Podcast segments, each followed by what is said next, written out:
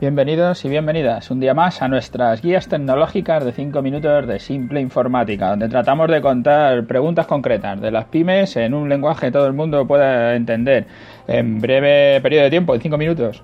Hoy tenemos, estamos en nuestro programa número 85 que la pregunta es para qué vale un certificado digital. Ha hecho nuestro compañero un videotutorial tutorial en nuestra página web, podéis ver todos los videotutoriales que vamos subiendo también a nuestra web y habla sobre el tema de los certificados digitales. Nos pregunta uno de los clientes que para qué valen si vamos, desde luego, si tu empresa se dedica ya al, tema de la administración de empresas o alguna cosa de esta, desde luego sabrá para qué valen y seguramente lo que la pregunta que te surja es cómo hacer copia de seguridad para moverlos de ordenador o, para formatear el tuyo, lo que sea.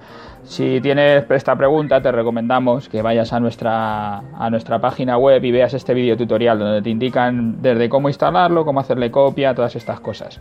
A la pregunta de que para qué valen, pues bueno, la mayoría de las empresas pues tenemos que hacer trámites con la administración, bien sean locales o sean nacionales y muchas de las administraciones pues van permitiendo hacer trámites digitales sin ir hasta la ventanilla de turno y estar allí esperando. Todo esto que suena tan bien porque te quitas un montón de problemas de tener que ir y de tener que hacer cosas, pues hay mucha gente que todavía no tiene los certificados digitales, sigue yendo hasta allí y parece que no quiere hacerlo a través de internet. Esto es como si a día de hoy pues quisiéramos ir al banco a sacar el dinero en lugar de hacerlo por el cajero o con todas las nuevas soluciones que están saliendo ahora de los bancos que vas a acabar pudiendo sacar el dinero que ya puedes hacerlo en una gasolinera o en un supermercado.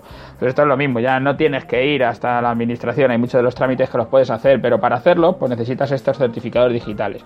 Si eres una persona, pues una persona física, eres un individuo, pues tienes tu DNI digital que eso es tu certificado digital. Con eso podrás hacer muchos de los trámites que se hacen en las administraciones.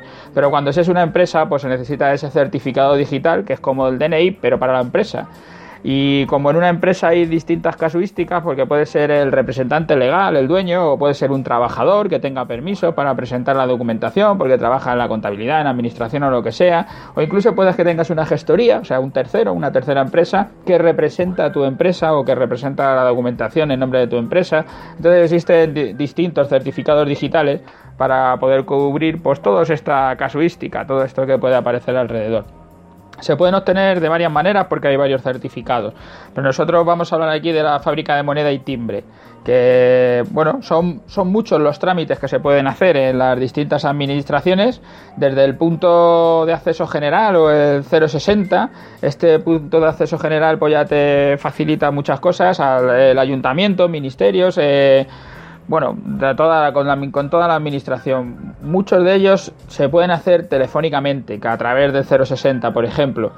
Pero hay otros muchos que no se pueden hacer. Por, poner algunos ejemplos útiles, ahora hablo un poco más de, del punto de acceso general y de la fábrica del CERES, de la certificación española, pero para poner algunos ejemplos eh, útiles de lo que se puede hacer, pues puede ser la declaración de la renta, la presentación trámites con la seguridad social, de empleados, de, autónomo, de todas estas cosas, eh, las consultas al censo electoral, por ejemplo, o, al historial clínico, eh, trámites con universidades, el defensor del pueblo, y también ya con comunidades, o sea, con, organismos europeos.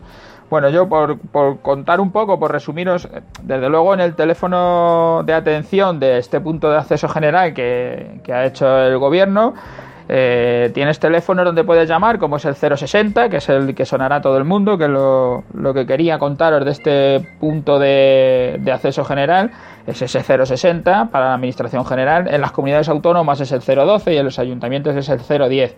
O sea, tú puedes llamar por teléfono y hacer muchos de estos trámites, es cierto. Pero hay otros que no vas a poder hacer por teléfono, que solo puedes hacer por digital y te va a evitar un montón de tiempo. Por lo que sí, haceros vuestro certificado digital y empezar a cursar todo esto. En, ese, en esa web, en la de punto de acceso general, pues puedes comunicarte con la Casa Real, Presidencia del Gobierno, hay un directorio de sedes electrónicas, la Administración General del Estado, ministerios, comunidades autónomas, entidades locales, el Congreso, el Senado, el Poder Judicial, hay organismos defensor del pueblo, la Unión Europea y otros organismos internacionales.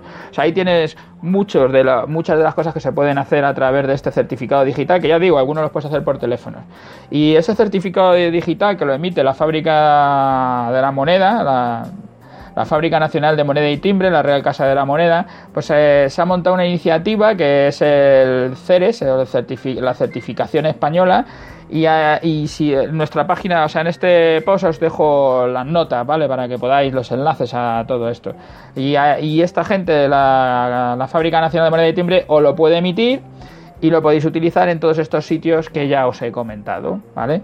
Mirar un poco la nota del programa porque es un tema complicado, es más de derecho de informática, pero bueno, nosotros hacemos el vídeo por si tenéis que hacer alguna cosa que sepáis cómo se hace, el instalarlo o el poder moverlo de un aparato a otro.